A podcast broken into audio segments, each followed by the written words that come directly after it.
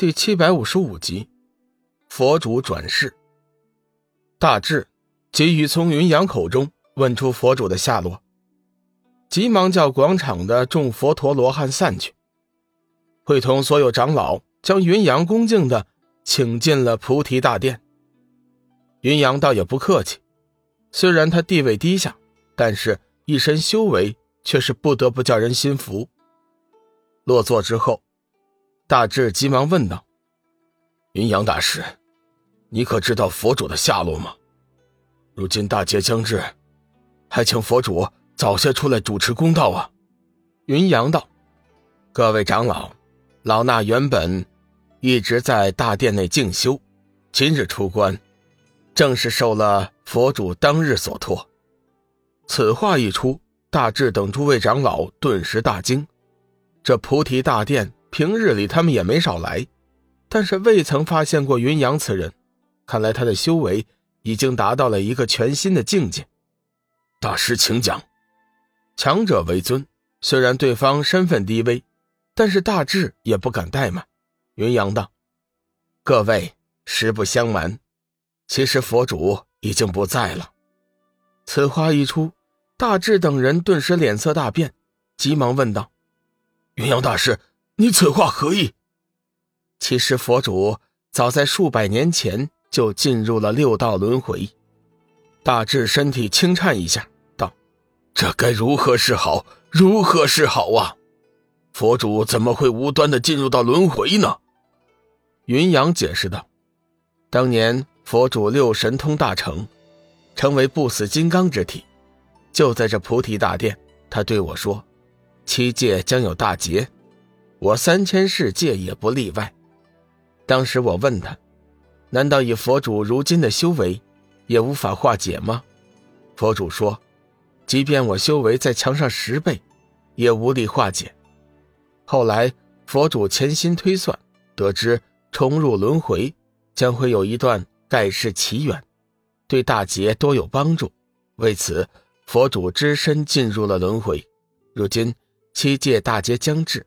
佛主也该到了现身的时候。今天老衲出关，就是希望众位长老能带领我大千世界的弟子寻回佛主，重照金身，广开神威，救我芸芸众生。大智急忙问道：“大师可有什么线索？”云阳想了一下，道：“今日我心生感应，隐约感应到了佛主极有可能就在修真界。”修真界，大智惊道：“佛主成了修真，这可如何是好？”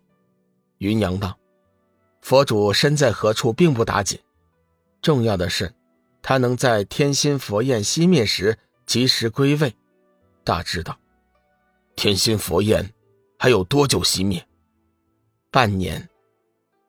半年之内，如果佛主无法及时归位，前世的九品修为。将全部付诸东流。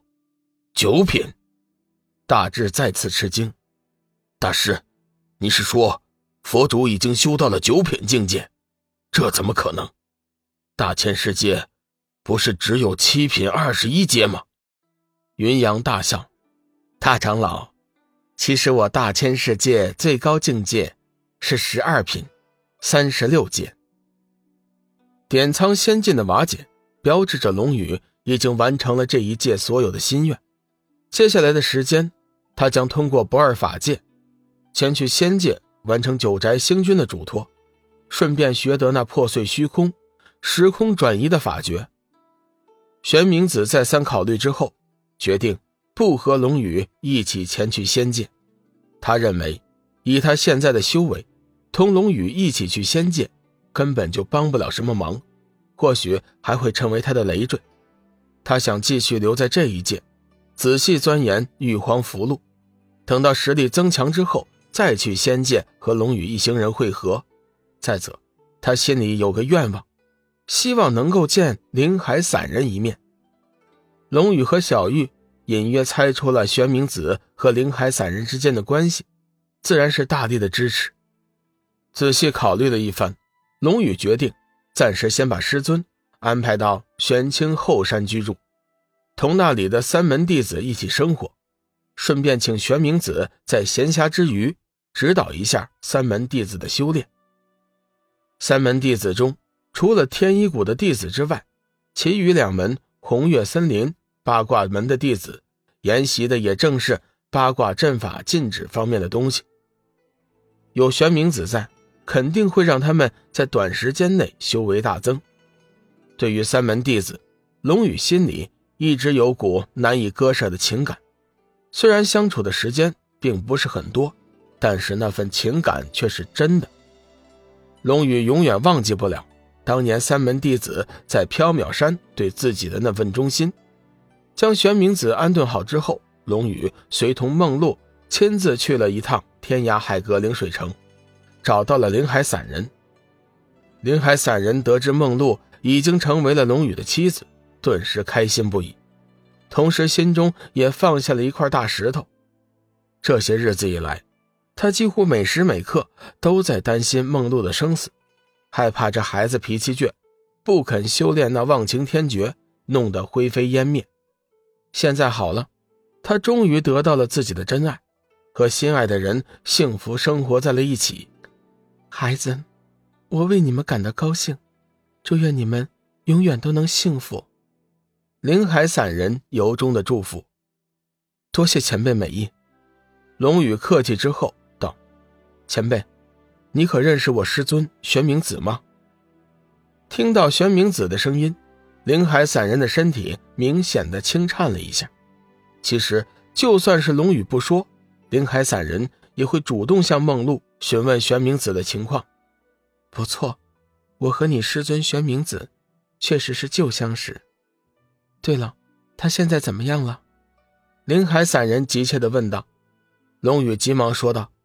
前辈不必担心，师尊已经出了点苍仙境，他还好吧？林海散人知道玄冥子已经没事了，心中不由得松了一口气。龙宇道：“林海前辈，恕我直言，师尊他老人家很不好。”林海散人急了：“孩子，玉皇他怎么了？他现在人在哪儿？没有和你们一起来吗？”